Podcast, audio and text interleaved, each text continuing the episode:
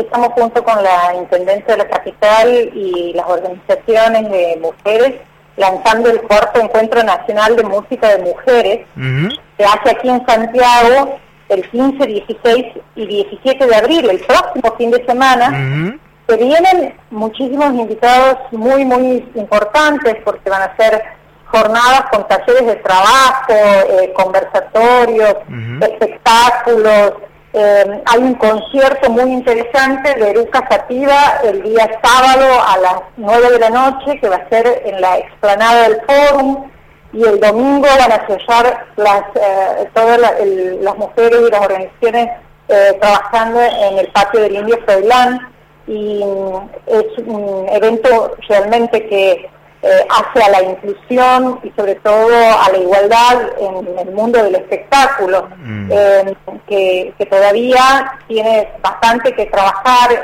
o camino por andar para lograr la igualdad eh, en esos ámbitos de los escenarios. Así que